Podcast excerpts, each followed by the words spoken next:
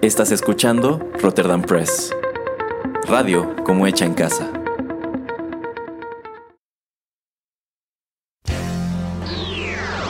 He-Man y los One Hit Wonders del universo. Yo soy Adam, príncipe de Eternia y defensor de los secretos del castillo Grayskull. Él es Pereira, mi más querido amigo. Fabulosos y secretos poderes me fueron otorgados el día en que levanté en alto mi espada mágica y dije, ¡Por el poder de Grayskull! ¡Ya tengo el poder!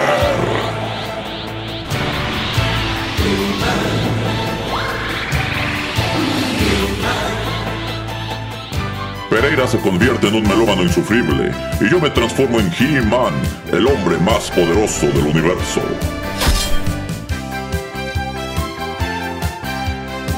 Solo tres seres comparten este secreto. El señor Álvarez, el padrino Larios y Erasmo. Juntos defendemos los One Hit Wonders del universo de las demoníacas fuerzas de Skeletor.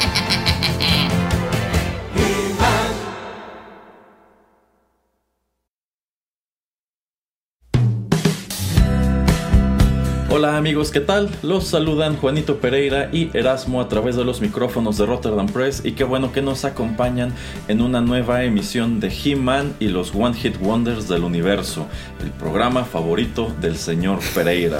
Idea suya, creado exclusivamente por él y para él. ¿Cómo le va, señor Pereira? Y también le voy a decir al público que también yo creé, diseñé y, e hice, armé el guion de la, de la introducción de este programa. Eh, no, no, no, eso sí lo hice yo, pero bueno, digamos que en, este caso es un, es un tributo, es un homenaje a Ah. esta gran afición conocida por todos de usted por esos personajes de Masters of the Universe que, bueno, por cierto, yo sé que usted, señor Pereira, está de manteles largos porque ya se anunció, bueno, ya salieron las primeras imágenes de este remake de Masters of the Universe que hará Netflix con Kevin Smith. E imagino que usted está emocionadísimo. Estoy casi seguro y voy a llegar al, al, eh, meollo del asunto de que usted con dinero mal logrado financió eh, tal proyecto. Voy a llegar al meollo de este asunto y usted va a pagar las consecuencias. Cualquier queja que tenga, señor Pereira, puede llevarla con el señor Kevin Smith. Yo no tengo nada que ver con ese remake. A mí no me gusta He-Man, nunca me gustaron estos personajes, nunca tuve las figuras a diferencia de usted. Pero bueno, ya, basta de He-Manes porque el programa no se trata de eso, aunque está en el título. Hoy vamos a platicar sobre otro One Hit Wonder y este me parece la cosa más más curiosa del mundo. Porque yo creo que todavía de los que hemos mencionado antes podríamos decir como que el resto de su música no es muy conocida. A lo mejor no se parece tanto a su gran hit. Pero quiera que no hemos escuchado cosas hasta cierto punto rescatables. Incluso yo me atrevería a decir que por ahí hemos programado una que otra cosa que digo no es una canción muy famosa. eh, pero me gustó, me gustó. A lo mejor si me la encuentro alguna vez en el aleatorio de mi YouTube, igual y me quedo a escucharla. Pero de entrada debo decirle, señor Pereira, que el personaje a quien abordaremos hoy, pues nunca me gustó gran cosa cuando fue famoso. Mm, La verdad es que no, no sé mucho sobre él. Curiosamente descubrimos que tampoco hay mucha información sobre él. Pero Ujú. creo que al mismo tiempo es- será un ejercicio interesante asomar no solamente a su, a su one hit, sino al resto de la música que ha, que ha ido lanzando en el transcurso de los años. ¿De quién estaremos platicando hoy, señor Pereira? Bueno, no le cae muy bien, pero es compadre, de- compadre del señor Erasmo, el señor Lu Vega. Efectivamente, hoy estaremos platicando sobre este intérprete que se hizo mundialmente famoso a finales de los 90 con una canción que yo estoy seguro muchos de los escuchas recordarán, quizá no la han escuchado en mucho tiempo, pero en aquellos años vaya que sonó. Los One Hit Wonders que hemos abordado antes, pues sí fueron populares, pero todo parece indicar que se fue todavía más popular que ellos. pero bueno, ya sobre eso nos explayaremos en los siguientes bloques. Por ahora, señor Pereira, ponga atención que vamos con música.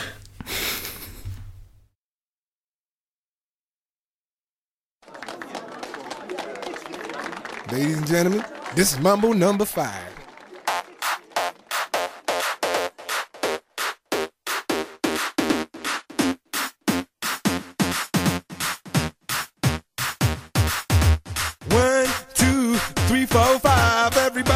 Car, so come on, let's ride to the liquor store around the corner. The boys say they want some gin and juice, but I really don't wanna be a buzz like I had last week.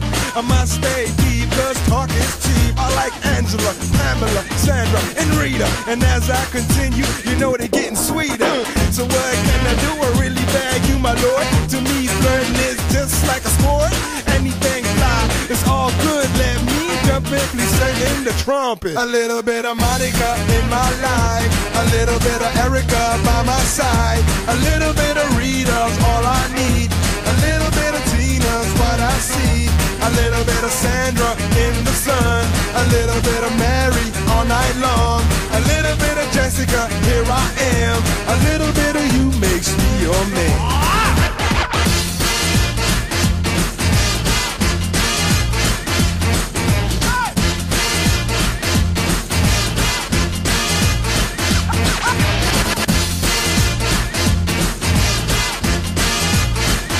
Mambo number five.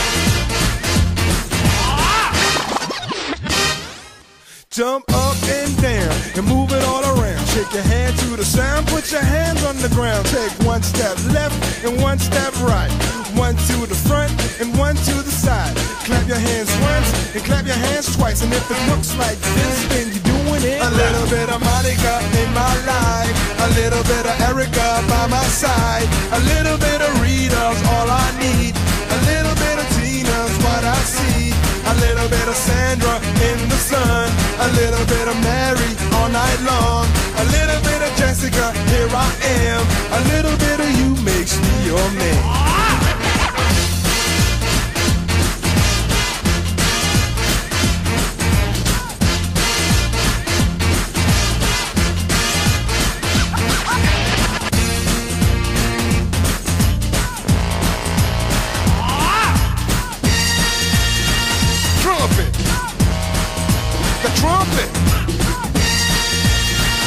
Mambo number five.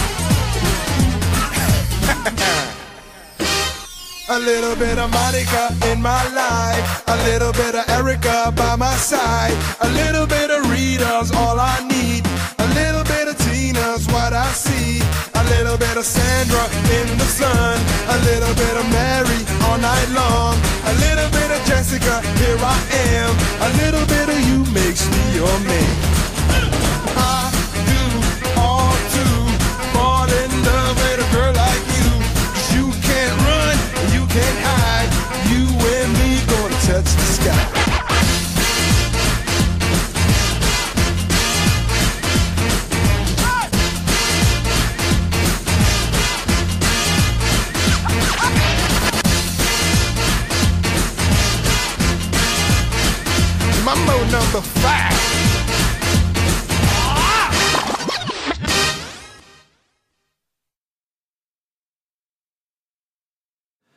A ver, quiero comenzar este bloque haciéndole dos preguntas al señor Pereira. La primera de ellas es, ¿hace cuánto que no escuchaba este tema?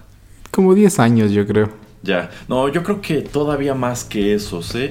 Insisto, a mí no me gustaba gran cosa esta canción en, en aquel entonces. Llegó un punto en que igual me super fastidió y dije lo más alejado que pueda estar de ella, por mí mejor. Entonces yo creo que esta canción no la he escuchado como en unos 15 años, eh, pero lo que la trajo de vuelta es precisamente algo que comentamos en la emisión anterior de este mismo programa.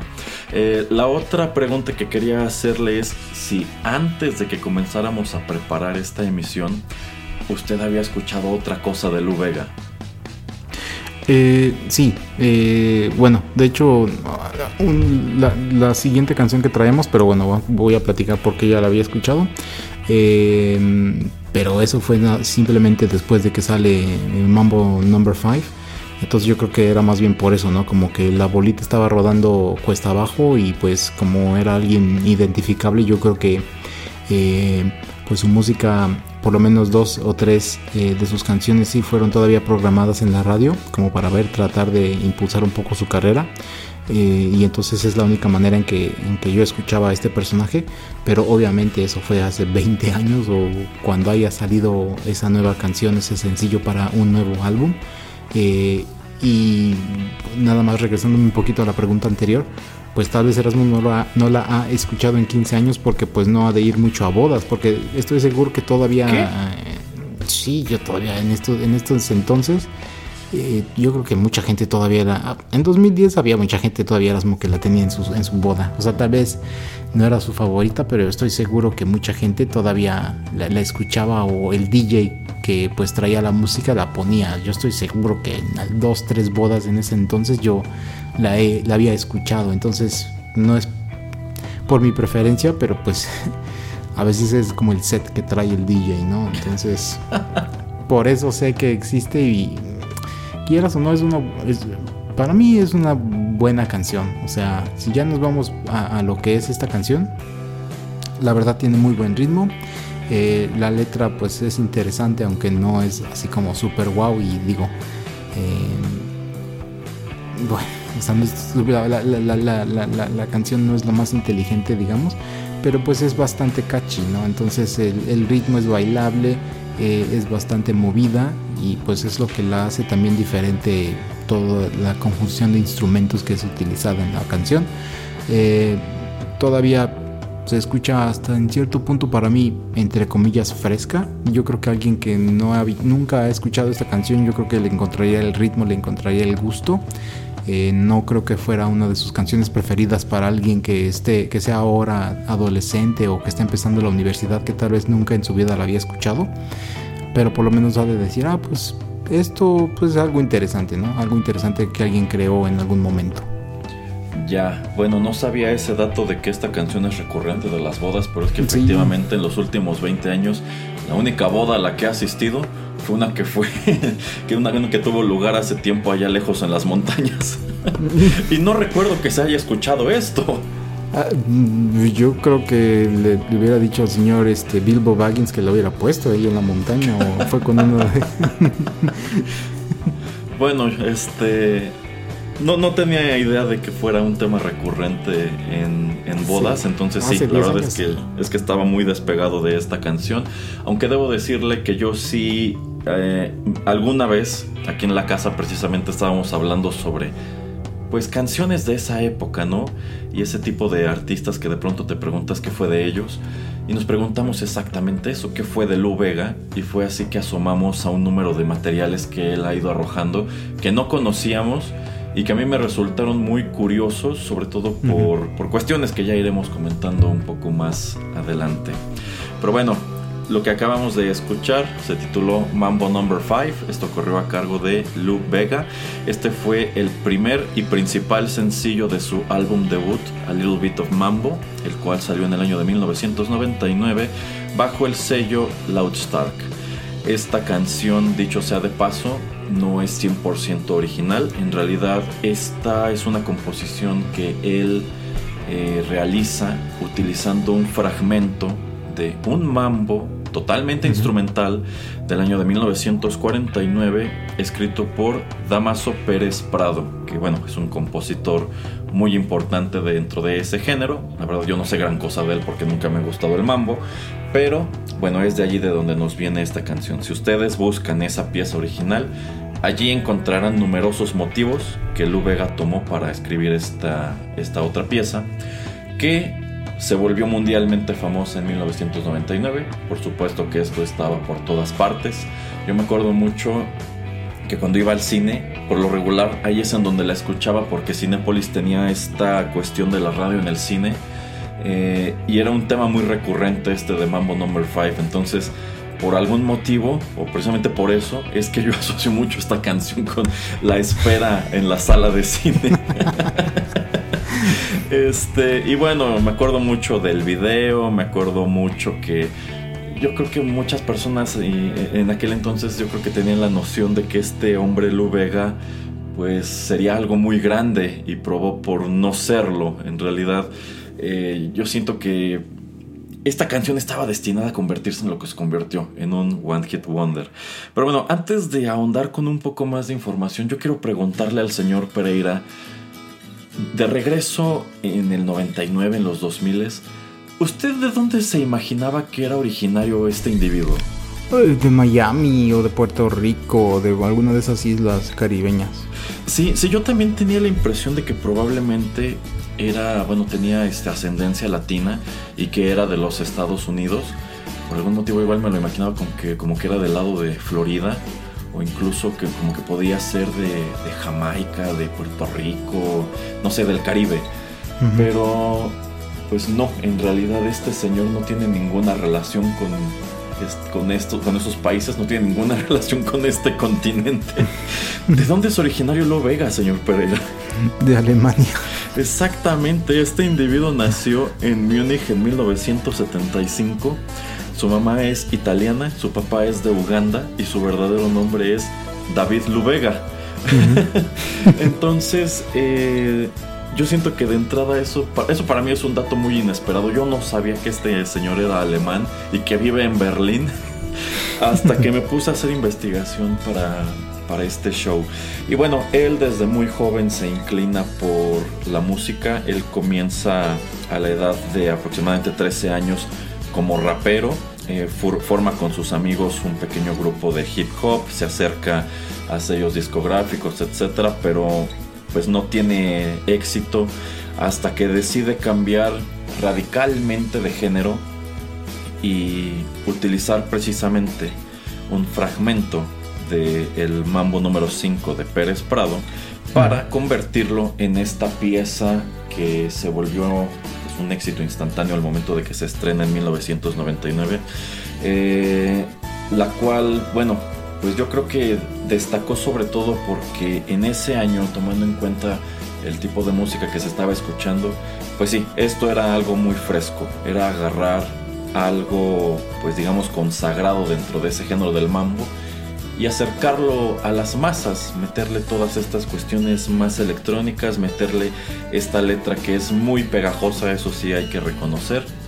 Y bueno, yo creo que en su momento sí fue una muy buena propuesta a mí me hizo pensar que probablemente la tirada de este intérprete era precisamente esa, como que agarrar clásicos de mambo o de ese tipo de música y convertirlos en este tipo de cosa. ¿A usted qué le parece o qué le parecía en su momento Mambo Number 5? Eh, sí, cuando sale a mí me gusta bastante. O sea, como mm, recuerdo mucho este track que comenta ya el señor Erasmo. Eh, un poquito repetitivo, pero pues eh, era algo diferente a lo que pues yo estaba acostumbrado en ese entonces. Eh, obviamente ahí, si recuerdo bien, más o menos a finales de los 2000, pues lo importante o lo más eh, que se tocaba por lo menos en la radio o en lugares tipo MTV, pues era mucha música pop, muchas boy bands, muchas de estas chicas tipo Britney Spears. Em, y a lo que me estaba, me estaba yo inclinando era pues al, rock, al rock alternativo en inglés.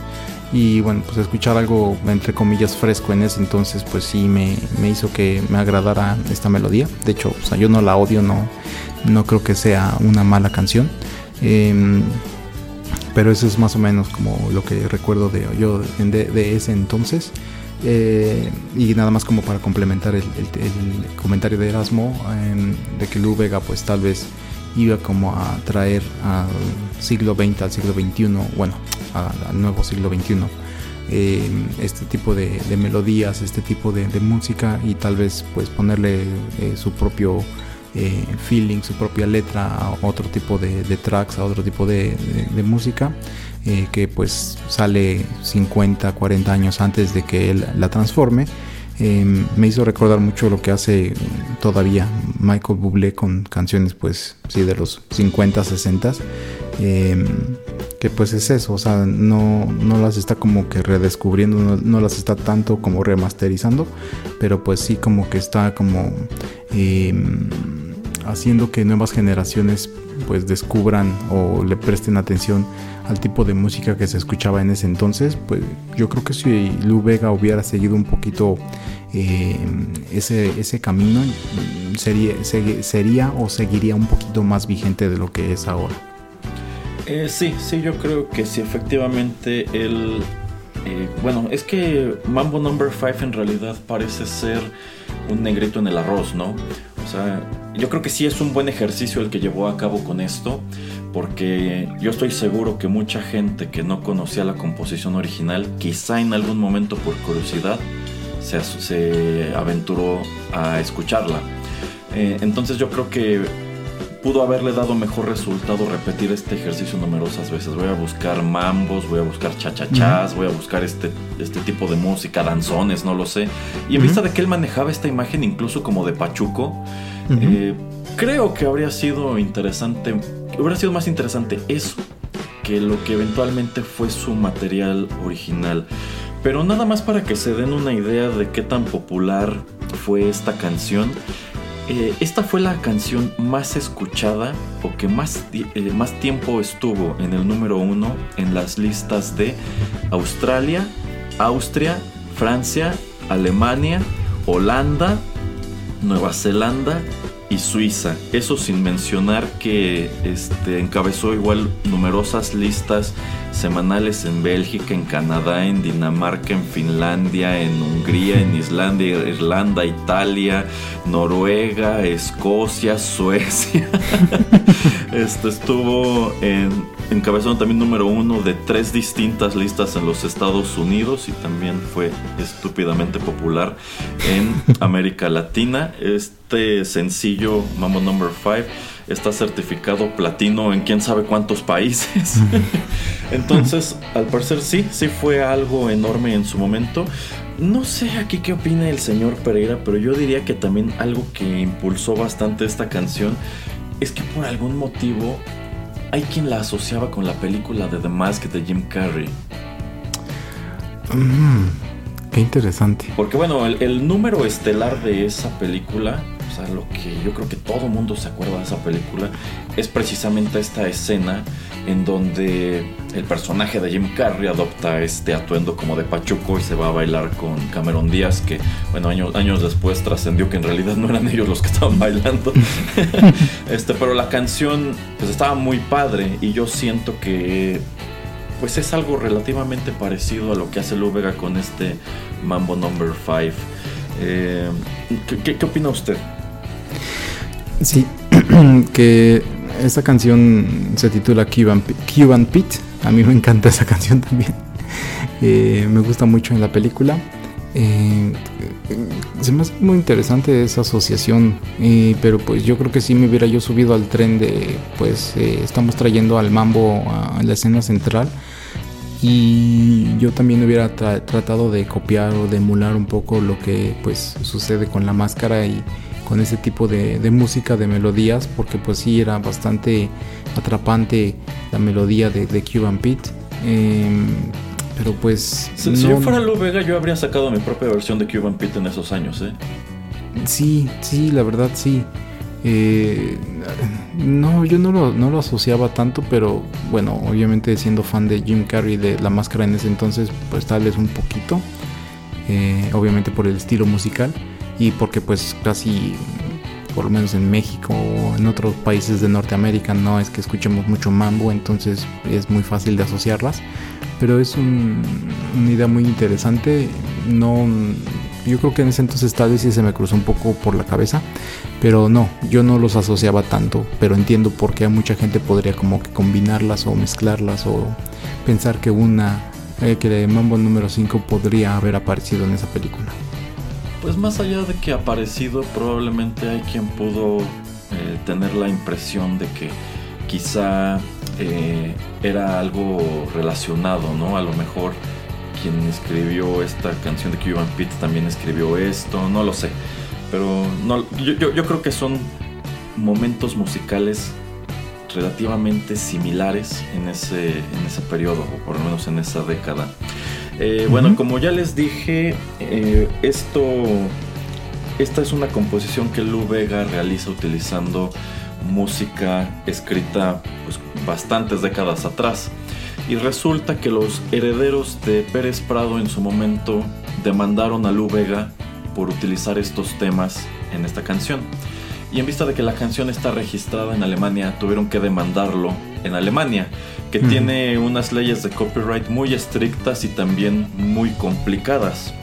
Okay. Entonces, eh, en realidad el argumento de los herederos de Pérez Prado es que él como tal no les había permi pedido permiso de utilizar esos motivos del, de la composición. O sea, no la utilizó completa, insisto, son fragmentos y ustedes uh -huh. pueden hacer el ejercicio.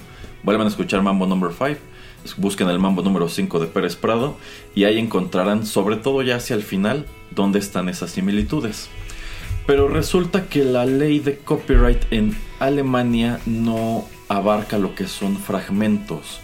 Entonces no le dieron validez a la demanda porque él no agarró la composición completa, sino agarró esos pedacitos y encima les escribió una letra y la composición original es instrumental. Y, ah, me parece muy curiosa la resolución de los tribunales allá en Alemania a principios de los 2000. La conclusión a la que ellos llegaron es que la demanda de los herederos de Pérez Prado sí procedía y efectivamente podría hablarse de que se había infringido el copyright de la composición original. Pero al mismo tiempo llegaron a la conclusión de que este Mambo Number 5 era una canción totalmente nueva y original, coescrita por Pérez Prado, que ya estaba muerto, y por Lu Vega. y al parecer pues la demanda allí quedó. O sea, ok, sí, tienes razón. Este individuo agarró estos fragmentos, pero de acuerdo a nuestras leyes eso no es ilegal y como los transformó en algo nuevo, lo más que podemos hacer es eso, decir, esta es una canción original escrita por los dos. sí, y me imagino que como pues eh, fue del 49 la canción, entonces 50 años, yo creo que tal vez ya los derechos exclusivos o los derechos de autor también habían expirado. Em, entonces solamente darle crédito en, el papel, ¿no? no nada de las regalías. Em, nada más rápidamente para comentar la de Key Pit, eh, fue creada por Joseph Norman en el año de 1946, entonces sí, son contemporáneas mm. una de la otra. Eh, o sea, seguro había salones de baile en donde escuchabas la misma noche las dos canciones. En los 50 probablemente hubiera estado muy interesante. Entonces lo que comentábamos de Lu Vega, que yo creo que vamos a cerrar, estamos ya cerrando el programa cuando lo estamos apenas abriendo, de que si hubiera seguido, seguido con, en la misma línea de, la música, yo creo que hubiera tenido más éxito. Pero nada más era como comentario y qué interesante eso, no sabía de que pues lo habían demandado. Eh, yo, yo tampoco, insisto, yo no tenía mucho conocimiento sobre quién era Lu Vega antes de que hiciéramos investigación para este programa. Pero bueno, eh, yo creo que los siguientes bloques eh, vamos a desmenuzar eh, qué fue lo que no funcionó con el resto de su discografía, por qué, pues de ser así de popular y de encabezar listas en tantos países, pues prácticamente se desvaneció. Entonces, vayamos con más música, señor Pereira.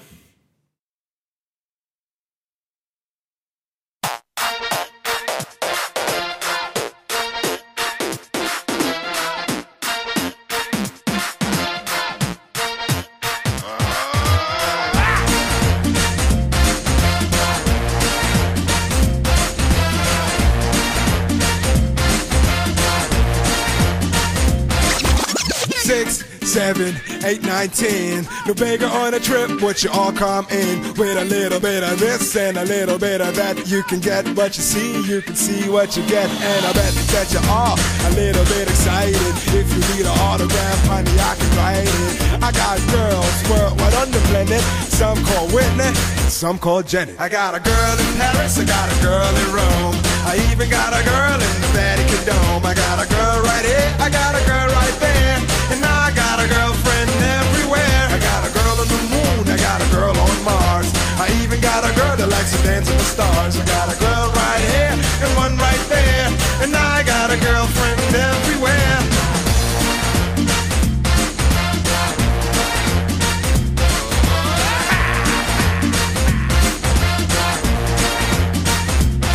From Miami Beach from the Milky Way to East LA, from Central Pay to my home cafe. That's my way, and I do it like day by day in Africa, America, Europe, and Australia, Asia, Canada. I take them on to Maria, India, Arabia, to the coast of Germany, all around the planet. You can be my fantasy. I got a girl in Paris, I got a girl in Rome, I even got a girl in the Vatican Dome. I got a girl right here, I got a girl right there, and I got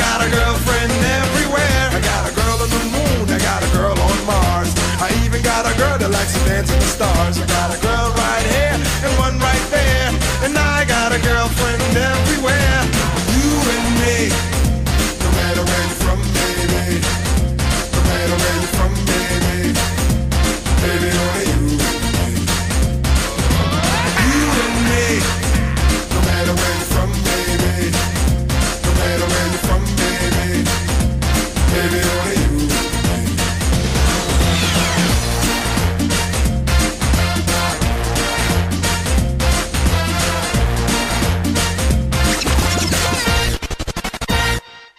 I got a girl in Paris, I got a girl in Rome. I even got a girl in the Vatican Dome. I got a girl right here, I got a girl right there.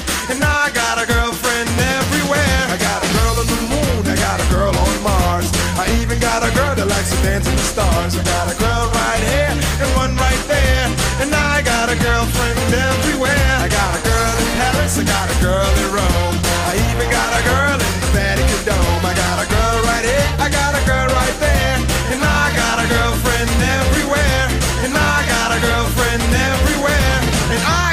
Girlfriend everywhere.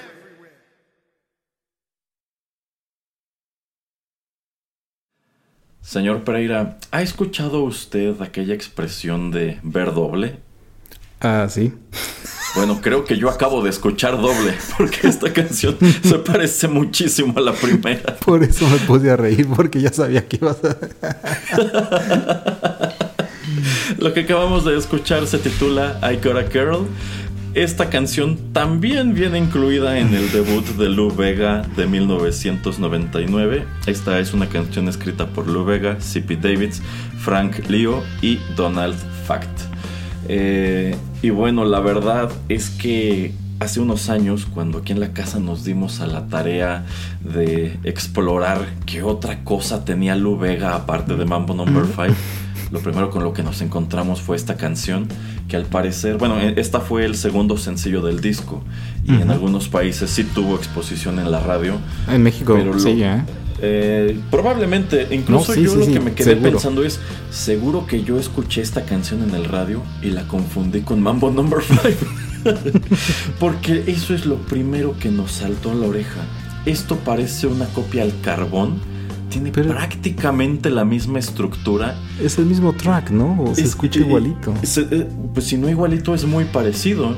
Y mientras que Mambo Number 5 lo que hace es listar un número de mujeres, que por cierto esa es una controversia que ya no mencioné en el bloque anterior y la podemos explorar rápido aquí. Esta lo que hace es listar un número de ciudades. Eh, y eso es todo. Entonces, eh, oh, ¿usted qué opina, señor Pereira?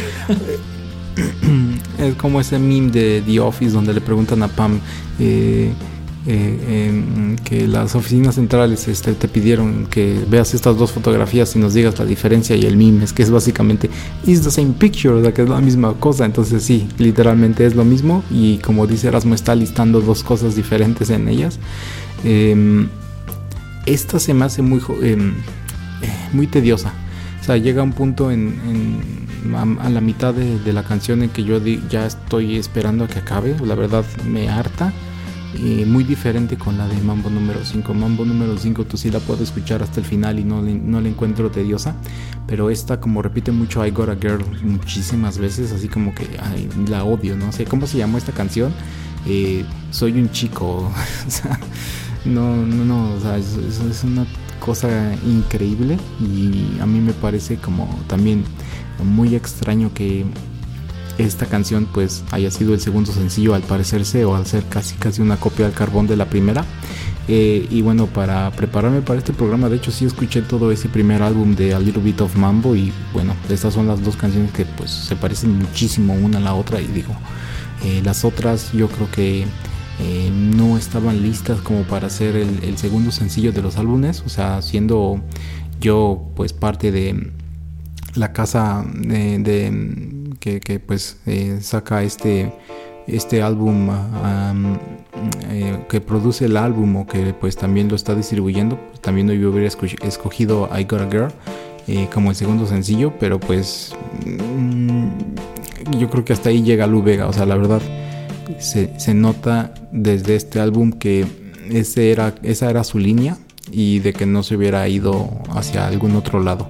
O sea, hubiera hecho canciones que eran movidas, que eran bailables y que nada más tenían algún bridge que era pues em, tal vez algo catchy y hasta ahí. O sea, yo creo que por eso también pues no, no despuntó. Eh, fíjese que la idea de hacer este programa dedicado a Lu Vega me surgió precisamente al final de la emisión anterior, cuando comenté aquello de que había One Hit Wonders que tiempo después se fusilaban a sí mismos. y es que la primera vez que yo escuché esta canción de I Got a Girl, yo pensaba que esta era una canción pues de años después. Yo dije, bueno, este es como su este es como su patada de ahogado de voy a hacer otro Mambo Number 5 a ver si vuelvo a ser relevante. Jamás me imaginé que esta canción venía incluida en el mismo disco. Y si yo hubiera sido la gente de Lu Vega, yo le habría dicho, te la tienes que guardar. ¿Por qué? Porque se parece muchísimo a tu primer sencillo. Vamos a guardarla al siguiente disco. ¿Por qué? Porque bueno, este disco nada le va a pegar a la popularidad de Mambo Number 5. Entonces vamos a meterle publicidad de que ya viene lo nuevo de Lu Vega y vas a salir de nuevo al mercado con una canción igualita a Mambo Number 5 pero con otra temática. Y por lo menos habrá quien diga, eh, sigue estando simpático, ¿no? Entonces yo creo que haber sacado estas dos canciones en el mismo disco fue un grave error. creo que si este hubiera sido el primer sencillo de su segundo disco, la vida útil de Lu Vega como artista habría sido un poco más eh, prolongada. Pero coincido con lo que dice el señor Pereira, me parece una canción chocosa. Insisto, yo no era fan de Mambo Number 5, ya me tenía un poco fastidiado. Pero esta canción, habiéndola escuchado solamente una o dos veces, digo, no quiero volver a escucharla nunca.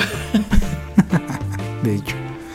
Este, me está diciendo que la canción de I Got a Girl es como la nueva Stacy Malibu, pero ahora con un sombrero nuevo. Eh, sí, más o menos. O sea, es el, mismo Mambo Number 5, pero este tiene ciudades en lugar de mujeres. Lo cual me lleva a que tampoco estaba enterado, pero al parecer hace unos años se le desató una, una controversia menor a este intérprete porque trataron de cancelar Mambo Number 5 ya que a decir de pues, alguien que tiene una opinión en algún lugar del internet, era una canción machista. Misógina. Porque básicamente lo que... ¿eh? Misógina seguramente. Ah, sí, bueno, o sea, básicamente lo que estaba haciendo el protagonista de la canción era como admitir que era un mujeriego y que tenía muchas mujeres y las estaba pues, utilizando o jugando con ellas, ¿no? Y básicamente creo que se podría decir casi lo mismo de I Got a Girl porque es lo mismo. O sea, en, la en Mambo Number 5 dices tengo todas estas mujeres y aquí dices tengo todas estas mujeres en todas estas ciudades. Peor tantito. Ajá, entonces, eh, bueno, insisto, no fue algo súper dramático. Probablemente si Lou Vega se hubiera sostenido como una gran figura dentro del medio, eh, es algo que le habría explotado muy fuerte. Pero como hace muchos años que en realidad casi nadie sabe nada de él, pues yo creo que nada más quienes nos acordábamos de Mambo Number 5 decíamos, ah, bueno, pues es que sí decía cosas así la canción, pero insisto, en aquel entonces a nadie nos importaba.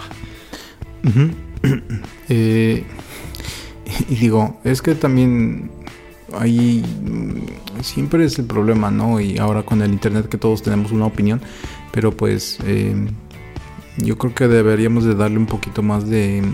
Eh, eh, libertad al arte de expresarse, ¿no? O sea, tal vez no te gusta esto, entonces, ok, puedes decir por qué no te gusta, pero no como que lanzar una campaña en contra, ¿no? O sea, puedes decir, ok, esta, este tipo de arte, este tipo de estructura no está chida para, en mi opinión, por esto, pero bueno, o sea, como que si es eh, famosa, bueno, fue famosa, de hecho, estoy armando yo eh, otro de estos programas de What Hit Wonders con una de esas canciones también con un tipo de letra bastante entre comillas controvertida en ese entonces que también es más o menos a finales de los años 90 eh, ya le diré a Erasmo después cuál es y vas a ver, me va a decir que sí, tengo totalmente la razón y...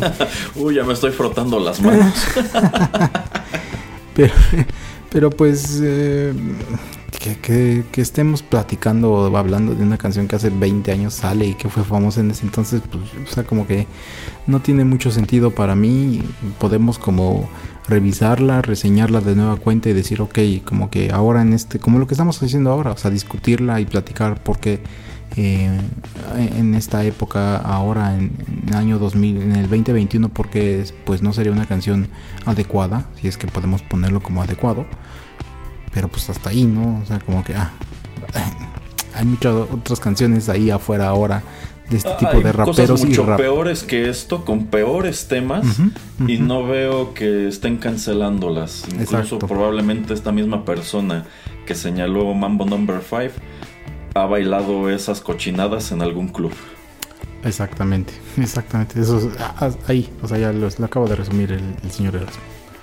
Pero bueno, como no tengo nada más que decir sobre esta canción, señor Pereira, Vamos con la siguiente. Muy bien. Aí, rapaz! Isso aí, tudo bem! Vambora com Lu Vega, com ritmo latino! Uau! Vambora!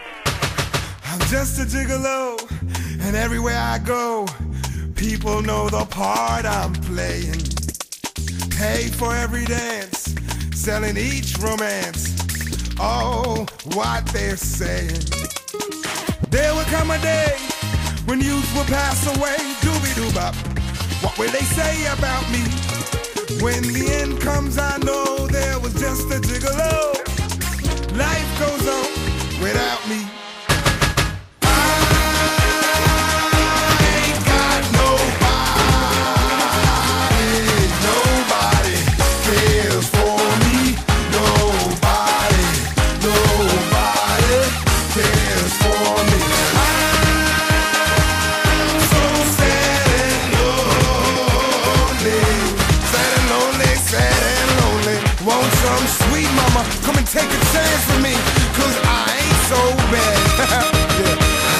Gigolo. And everywhere I go, people know the part I'm playing. Pay for every dance, selling each romance. Each romance. Oh, what they're saying. There will come a day, there will come a day when youth will pass away. Doobie doo bop. What will they say about me? When the end comes, I know there was just a gigolo. Life goes on without me. What you saying?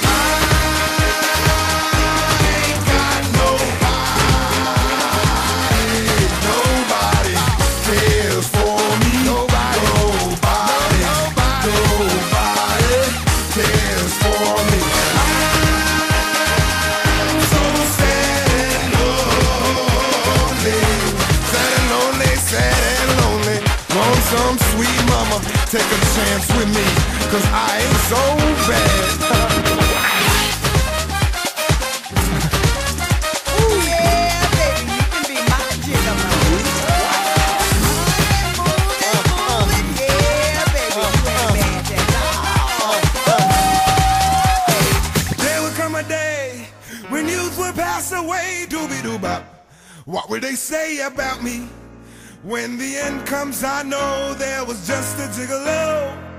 Life goes on without me.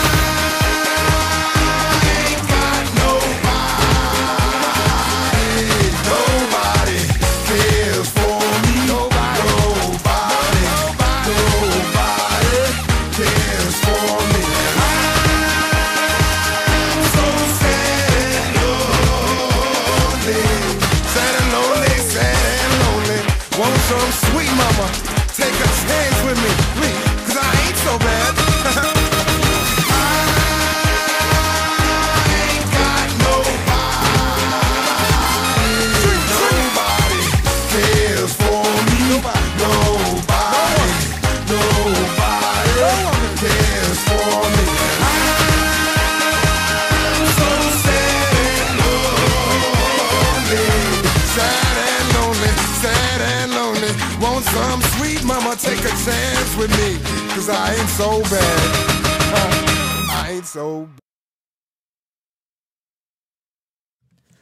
Estamos de regreso. Lo que acabamos de escuchar se titula Just a Gigolo, I Ain't Got Nobody. Este fue el primer sencillo del álbum Ladies and Gentlemen que apareció en el año 2001, esta vez bajo el sello BMG. Este fue el segundo lanzamiento de estudio de Lou Vega. Esta, digamos, era su siguiente gran apuesta para mantenerse vigente en el mercado. Y del mismo modo que Mambo Number 5 utiliza temas de una pieza musical consolidada, bueno, aquí es en donde Lou Vega ahora sí decide repetir ese ejercicio, pues sucede que Just a Gigolo es una canción popular eh, que se deriva de un tango austriaco titulado Schöner Gigolo, Armer Gigolo, del año de 1928, escrito por Leonello Casucci y Julius Bramer. Y bueno, eh, por fortuna esta canción ya no se parece tanto a Mambo Number 5. Aquí sientes que ya estás asomando algo un poquito más original. Algo que creo que hay que reconocer es que como que este señor en este periodo inicial de su carrera supo imprimirle un sello muy característico a sus canciones. Yo estoy seguro que en el año 2001 en la radio tampoco había muchas cosas que se escucharan como esto, señor Pereira. Sí, efectivamente. Entonces yo creo que mm, digo, no es que sea una canción tan excelente o tan buena como Mambo Number 5 como para hacer eh, pues el siguiente éxito en, en, su siguiente álbum, pero pues yo creo que nuevamente iba en una buena dirección al tratar de tomar cosas que ya habían sido grabadas y tratar como de darles una nueva vida. Entonces, eh, a mí no me parece una canción mala, pero también no puedo decir, wow, es una cosa genial. Obviamente de esta canción tenemos muchísimas versiones desde el año 1928 y bueno, cuando la juntan con I Ain't Got Nobody, o sea, muchos, muchos artistas la han reproducido, la han grabado, han hecho sus propias versiones. Eh, pero pues como dice ahora el señor Erasmo, en ese entonces, a principios de los 2000 no escuchábamos canciones de este tipo en la radio y bueno, pues tenía ya cierto crédito el señor Lovega por haber sacado algo muy diferente con Mambo número 5 un par de años antes, entonces ¿por qué no darle el beneficio de la, de la duda con esta nueva canción? Sí, sí, o sea, de que había cierta originalidad, creo que sí. Yo creo que parte del problema es que eh, las canciones terminan por no ser tan pegajosas. Algo que le estaba comentando el señor Pereira fuera del aire es que incluso me es difícil acordarme o distinguirlas claramente. Porque una vez que te alejas de Mambo Number 5 y comienzas a escuchar como, pues, como tal el relleno de ese disco, te das cuenta que todo es medio genérico. Y yo creo que ese es un gran problema que este individuo ha tenido. Eh, yo creo que, le, insisto, creo que le habría funcionado más hacer ejercicios como este, buscar música de los 40, de los 50, de los 30, incluso cosas de Big Band y actualizarlas. Entonces, eh, más o menos como lo que han hecho intérpretes como Michael Bublé, por ejemplo. Yo creo que esa habría sido una mejor apuesta que este tipo de como música bailable electrónica noventera, dos milera no lo sé. Eh, como señala el señor Pereira, este tema de Josta Gigolo eh, pues es bastante popular, es incluso más popular que el mambo número 5 de Pérez Prado.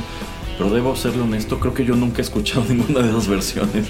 O si las he escuchado, pues no las tengo presente en este momento. Mm, de Just Gigolo, yo eh, creo que no, o sea, la verdad no me acuerdo mucho de, de, ella. De la que sí me acuerdo un poquito más es la parte de I Ain't Got Nobody eh, y aquí no es por salirme mucho por la tangente, pero estaba ya leyendo, preparando para el programa, de que la versión grabada por Booker T and the McGee's em, es, está, creo que es de los 60 esa versión. Em, es parte de la película titulada Be Kind Rewind. Y la verdad no sé si Erasmo ha visto Be Kind Rewind. Es una película del año 2008 con eh, Jack Black y Mos Def.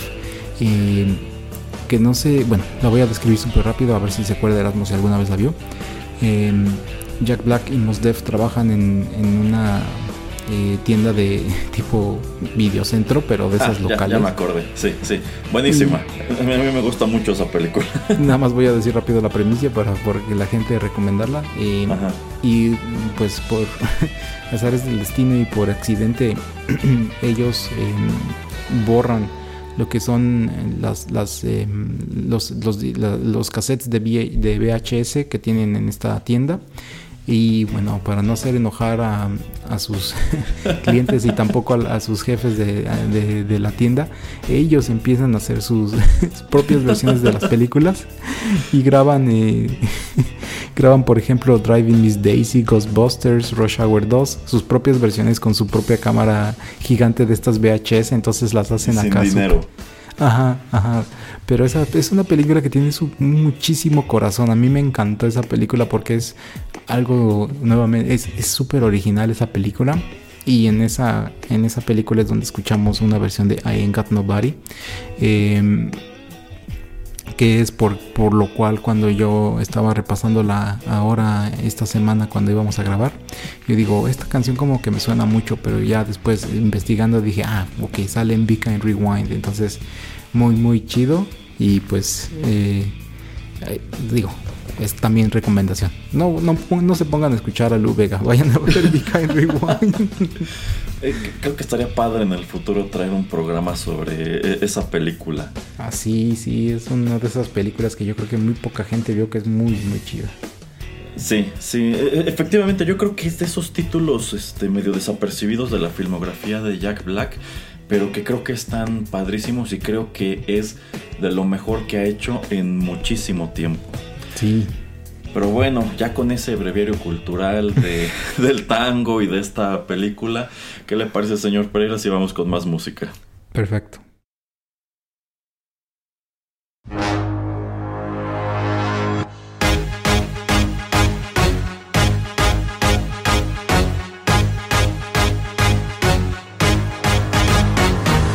All my buddies kinda get it, kinda got it. They need something they are fishing. All my brothers kinda need it, kinda want it. They're fishing for a vision. Oh, oh, my buddies kinda get it, kinda got it. They need something they are fishing. All my brothers kinda need it, kinda want it. They're fishing for a vision. Where are the girls who shine like gems? Where are the rubies in the earth? Booking on a circle in the very last dance. When am I gonna show you worth? Buena Macarena, buena, buena Macarena, buena Macarena, show you worth. Dale a tu cuerpo alegría Macarena, para dar la alegría y cosas buenas. Dale a tu cuerpo alegría Macarena, Hey, Macarena. dale a tu cuerpo alegría Macarena, tu cuerpo es para dar la alegría y cosas buenas. Dale a tu cuerpo alegría Macarena, Hey, Macarena.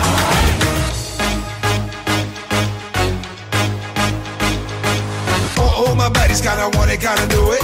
I get ready for the steady. Offside boogie, boogie, better, better do it. Never ever do a bitty. Where are the girls who shine like gems? Where are the rubies in the earth? Booking on a circle in the very last dance. When am I gonna show your worth? Buena Macarena, buena, buena Macarena, buena Macarena, show your worth. Ah. dale a tu cuerpo alegría Macarena, tu cuerpo para dar la alegría y cosas buenas. Dale a tu cuerpo alegría Macarena, Hey, Macarena. Dale a tu cuerpo alegría Macarena, tu cuerpo es para dar la alegría y cosas buenas. Dale a tu cuerpo alegría Macarena.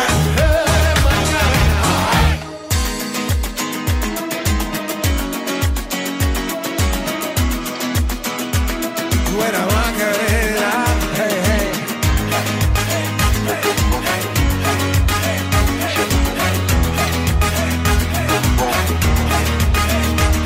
Macarena, Macarena, Macarena.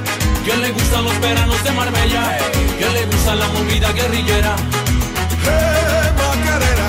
Macarena, Macarena, Macarena. ¿Quién le gustan los veranos de Marbella? ¿Quién le gusta la movida guerrillera? Hey, Macarena.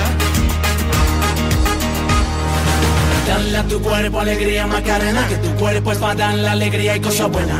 Dale a tu cuerpo alegría Macarena, Hey, Macarena. Dale a tu cuerpo alegría Macarena, tu cuerpo es para dar la alegría y cosas buenas. Dale a tu cuerpo alegría Macarena, Hey, Macarena. dale a tu cuerpo alegría Macarena, tu cuerpo es para dar la alegría y cosas buenas. Dale a tu cuerpo alegría Macarena. Hey, Macarena. Buena Macarena.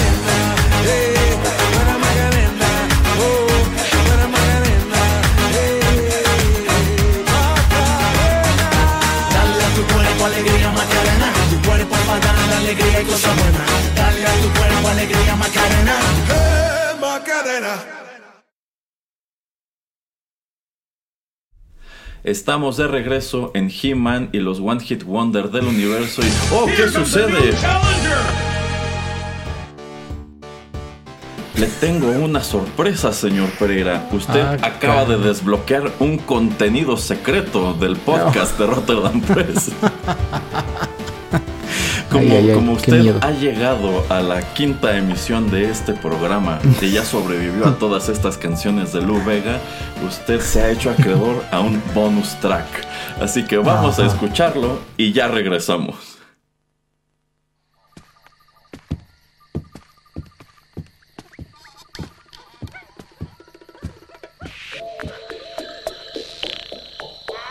Welcome to my jungle.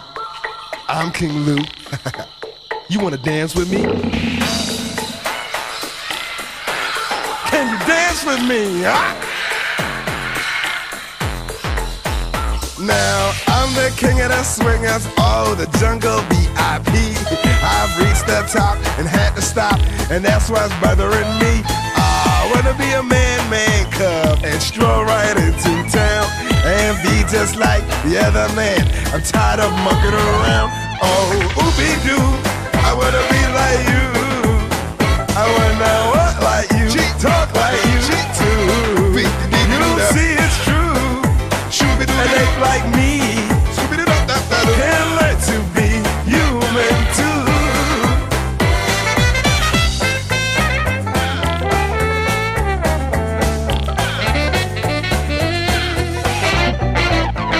Now, don't try to kid me, man. I made a deal with you. What I desire is men's red fire to make my dream come true. Now give me that secret man cub. Come on and tell me what to do. now give me the power of man's red fly so I can be like you. Oh,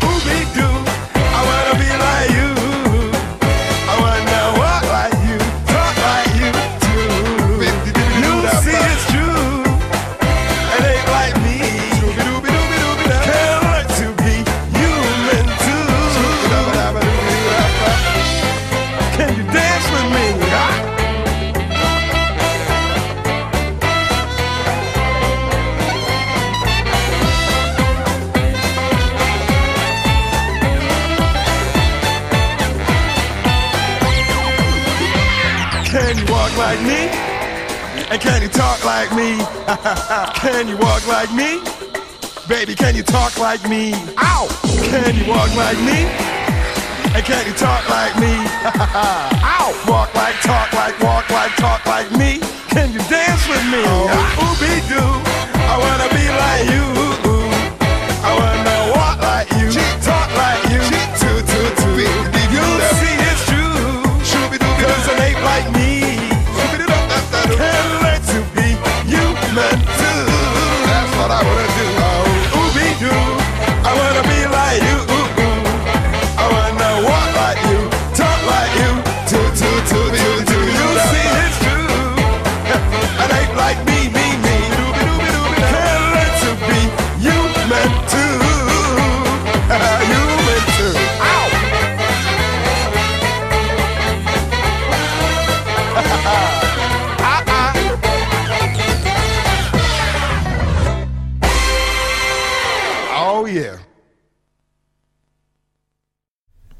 Bueno, estamos de regreso después de que el señor Pereira desbloqueara sin proponérselo este contenido adicional del podcast. Así que digamos que aquí tuvimos nuestro bloque de, de dos por uno, nuestra tanda de dos Ajá. canciones de Lu Vega en prácticamente una sola intervención. Wow. La primera de ellas que escuchamos, yo estoy seguro que la gran mayoría de ustedes identificaron llegado el coro y seguramente les arrancó una carcajada como lo hizo a mí cuando me enteré de que esa canción existía. Se titula Buena Macarena. Este es un sencillo que el señor Lu Vega puso en el mercado este mismo año, 2021.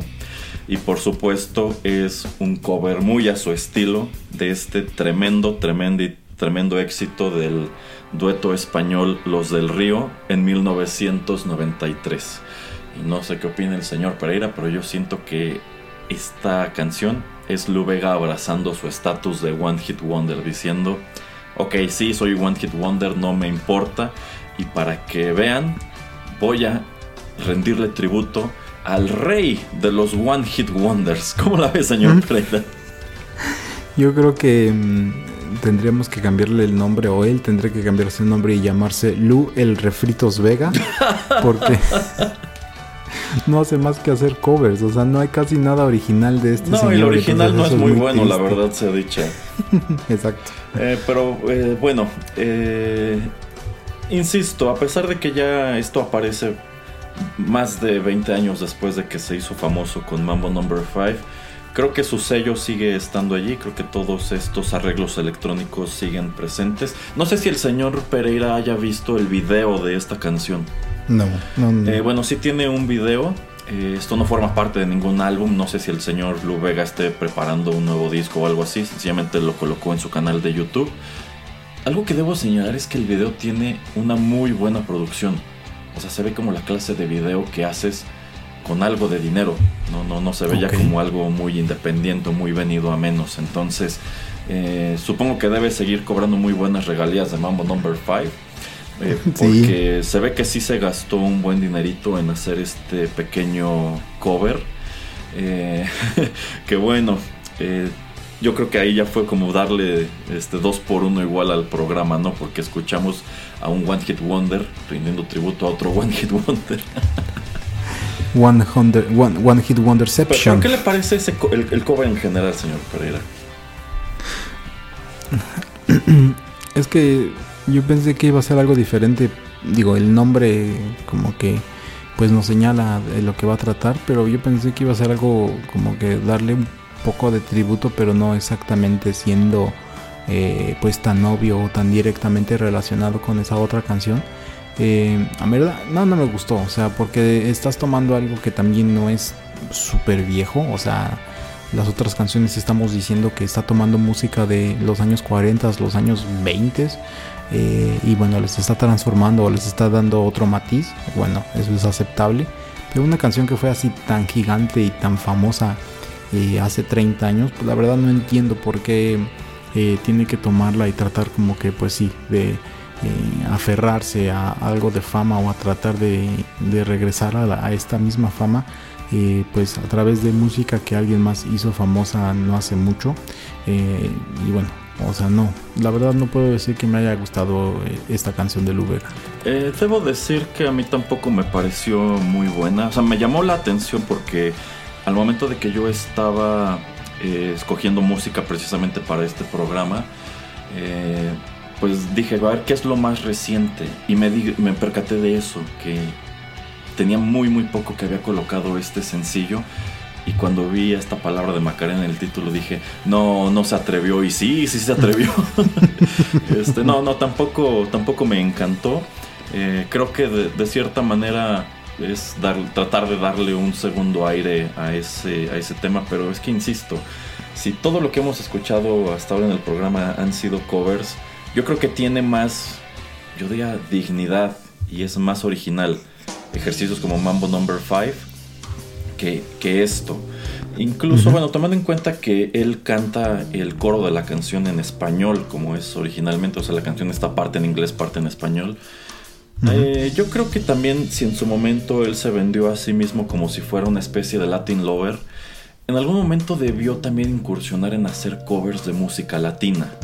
Quizá también eso le hubiera dado resultado. Y en vista de que Mambo Number 5 igual fue una canción bien popular en el mercado de habla hispana, creo que si en algún momento él hubiera agarrado y dicho, bueno, voy a hacer covers de música pues de los años 70, 80, baladas románticas en español, aunque no hable un buen español, creo que habría sido también otra manera de poner ya más firme un pie en, en ese mercado. Igual y se habría sostenido con cierta fama en América Latina, quizá no en el resto del mundo, pero dirías, bueno, Lu Vega, el que agarró este tema, no sé, de Armando Manzanero y sacó una versión medio popera que gustó mucho, ¿no? Creo que eso también habría sido una, una buena idea. Pero, en fin, espero que haya sido más de su agrado, señor Pereira, lo que escuchamos después, que es Lu Vega haciendo igual un cover muy a su estilo de la que debo decir es una de mis canciones favoritas de toda la vida. Es un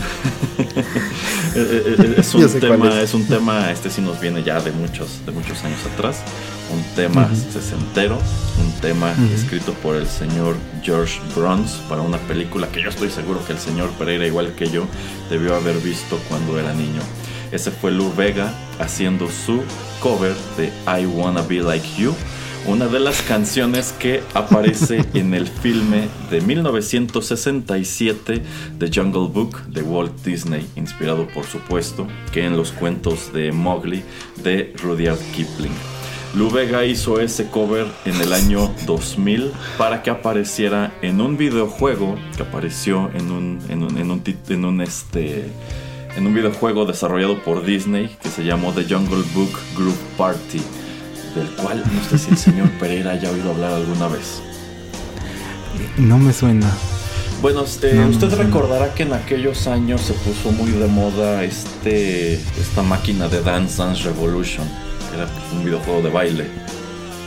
Bueno, este título de The Jungle Book Groove Party era también un, un juego de baile. Salió para eh, el PlayStation y creo que también para PC. E incluía un tapete que servía como periférico. Entonces eh, lo que hicieron fue agarrar un número de canciones de esa película y otras que escribieron específicamente para el juego y pues se jugaba igual. Tenías que bailar siguiendo los pasos en este tapete. Y precisamente como uno de los ganchos, lo que hicieron fue agarrar a este intérprete que era muy famoso en aquel entonces y que hiciera su propia versión de este tema que en la película es interpretado por el Rey Louis. ¿Cómo la ves, señor Pereira? Qué interesante, uno viene aquí a este programa nada más a hablar eh, cosas de solamente una canción porque entre comillas fue interesante y exitosa y empieza uno a aprender nuevas cosas hasta en otros medios y otros formatos. Eh, pues sí, sí, la verdad es otra de esas cosas que me llamó la atención. Aquí debo señalar algo. Esta, esta pieza musical no aparece listada dentro de su discografía. Yo creo que le han de haber pagado bien para decir tú, tú, tú te quedas calladito y no dices que grabaste esto para nosotros. No, no sé la verdad por qué. No, no, o sea, tomando en cuenta que era, insisto, muy famoso en ese entonces, yo creo que pues si Disney lo contrató para que hiciera esto es porque pensó ese es un buen gancho para el juego, ¿no? O sea, habrá eh, y niños, yo creo sobre todo, que digan, ah, bueno, es que sale una canción del el mismo señor que canta Mambo Number 5. Ah, bueno, igual y Ujú. está padre. Mm, Sí, sí, de hecho. Mm, tal vez no está en su discografía porque no sé de quién sean exactamente los derechos de, de esa canción y tal vez siguen vigentes. Entonces yo creo que eh, le sale a él más barato como que ignorarla al decir que él tiene algún tipo de relación con... Pues es que es, que es básicamente un cover, ¿no? Entonces también no es que sea de, de él para nada y... Sí, también la, la melodía y todo, a todo eso, pues no le hizo muchos cambios él o cero cambios, o más bien fue la casa productora de Disney que produjo la canción e hizo algún tipo de modificaciones, pues él también no puede decir más que haya prestado su voz a ella. Sí, sí, sí, pero bueno, la verdad eh, me gustó su versión, obviamente me gusta más la original que sale en la película, pero creo que es un crédito curioso. Y también otra cosa que descubrí eh, investigando sobre, sobre su carrera es que él cantaba el tema de entrada de igual una serie del Disney Channel eh, que es Brandy and, and Mr. Whiskers. No sé si el señor Pereira lo ubica. No, cuéntanos. Eh, bueno, yo nunca la vi, o sea, sí sé que, que la pasaban en Disney Channel porque veía los comerciales, pero era una caricatura en donde, bueno, los personajes principales eran como una perrita y un conejo, este, antropomorfos, y bueno, no, no, no, estoy, no, no sé gran cosa porque, insisto, nunca la vi, pero sí la ubicaba, eh, solamente que bueno, aquí en México pasaba en español y estoy seguro que también doblaron el tema de entrada y no nos sabía que en la versión original es precisamente Lu Vega quien lo canta.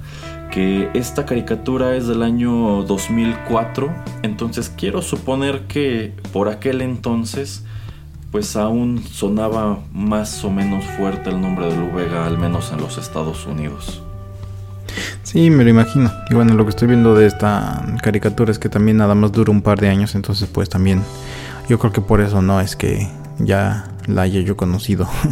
Ajá, y bueno, no quería eh, cerrar el programa sin hacer mención de otro producto muy curioso dentro de la discografía de este señor, eh, que es un álbum que él lanza en el año 2013, de hecho en sí este me parece que es su lanzamiento de estudio más reciente, que se titula A Little Bit of 80s. Y bueno, aquí encontramos el tema recurrente del programa. Todas estas canciones que escuchamos son prácticamente, bueno, son covers, ¿no? Bueno, pues en el año 2013, Lu Vega sacó su propio disco de covers.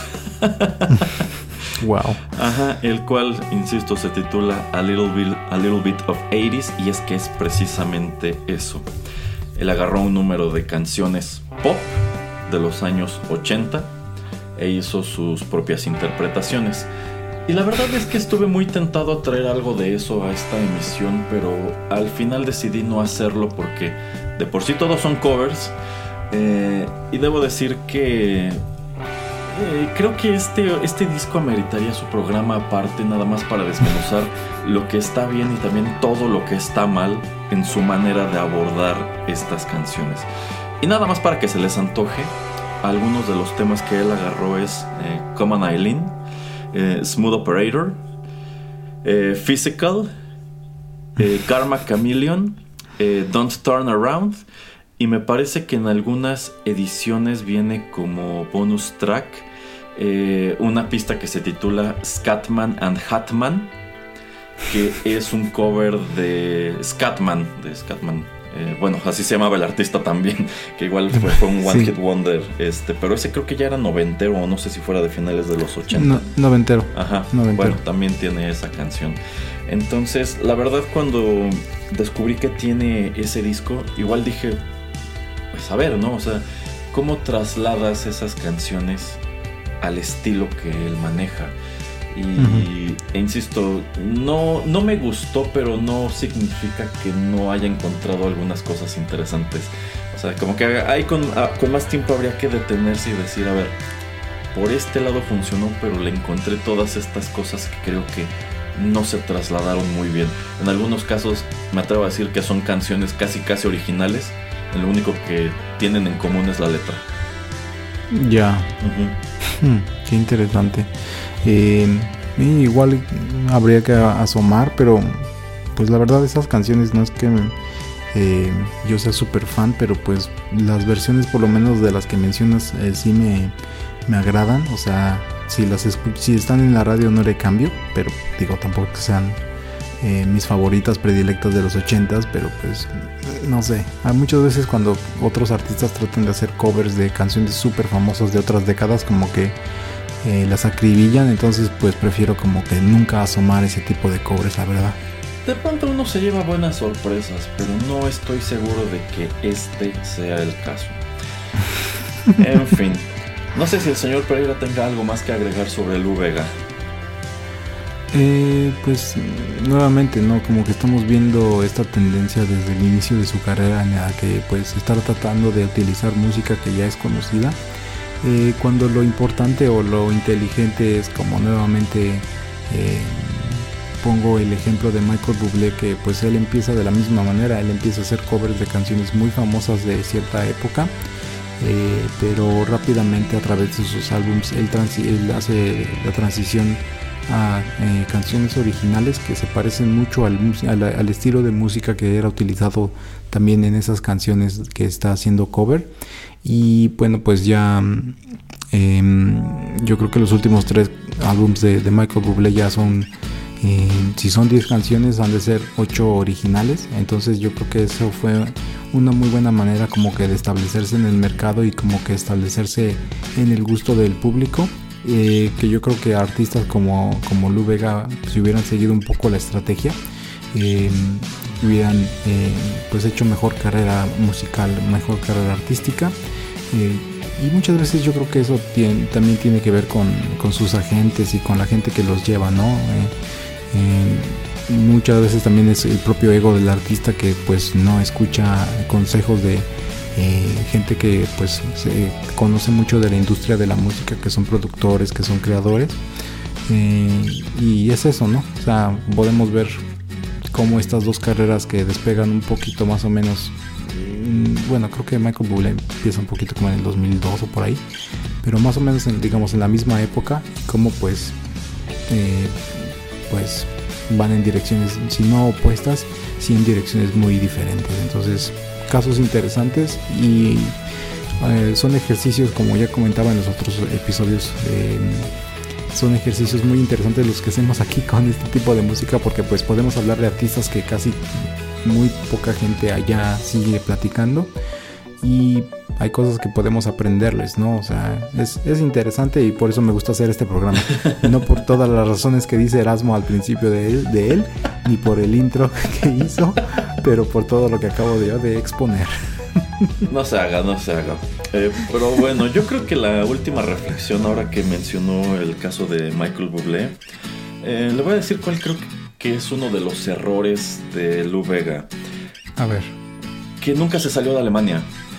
Yo creo que si consolidado el éxito de Mambo Number 5, él se hubiera ido a vivir a Miami o a Los Ángeles y se hubiese conseguido promotores eh, de aquel lado del mundo, bueno, de este lado del mundo, quizá alguien le habría ayudado a impulsar su carrera de otro modo. Pero lo que tengo entendido es que pues, él siempre ha vivido en Alemania, todos sus productores, bueno, toda la gente que lo rodea es alemana y al parecer pues se ha contentado más con mantenerse eh, vigente en ese mercado, en Alemania y países circundantes, antes que tratar de pues tener un éxito internacional parecido a Mambo Number 5. Yo creo que mm, en parte eso debe haber sido como ponerse el pie. Yo creo que él le debe haber apostado muy fuerte a yo quiero seguir trabajando desde Alemania. Al fin de cuentas tenemos, el, tenemos otros casos de bandas o intérpretes que se quedan en su país de origen y desde allá logran llevar una carrera internacional interesante, pero sencillamente creo que a él no le funcionó.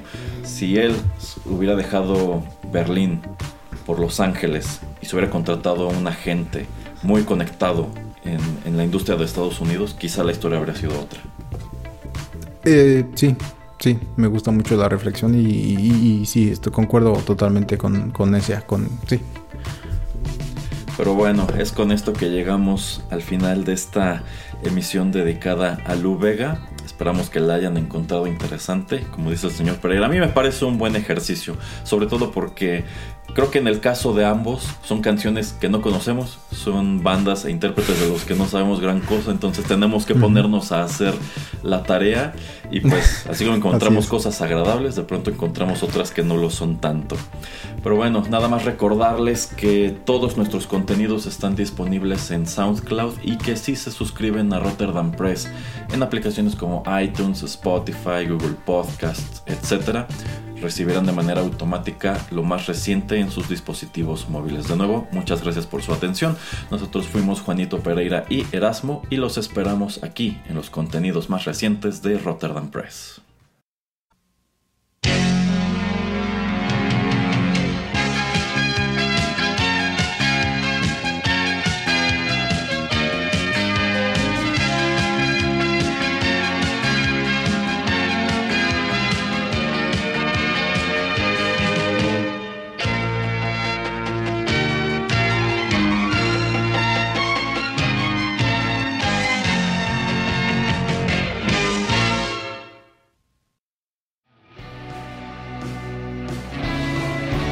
Estás escuchando Rotterdam Press.